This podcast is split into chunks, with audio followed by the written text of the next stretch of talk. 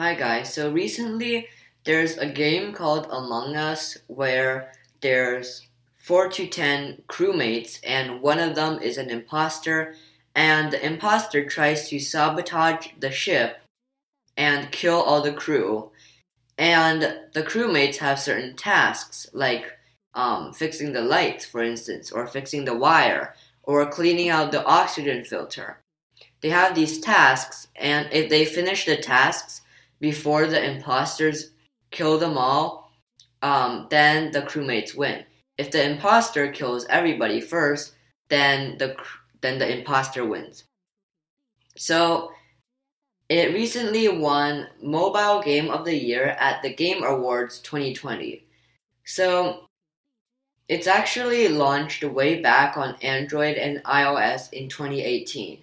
However, given that many people around the world are practicing social distancing amid the ongoing COVID 19 pandemic, Among Us recently skyrocketed in popularity.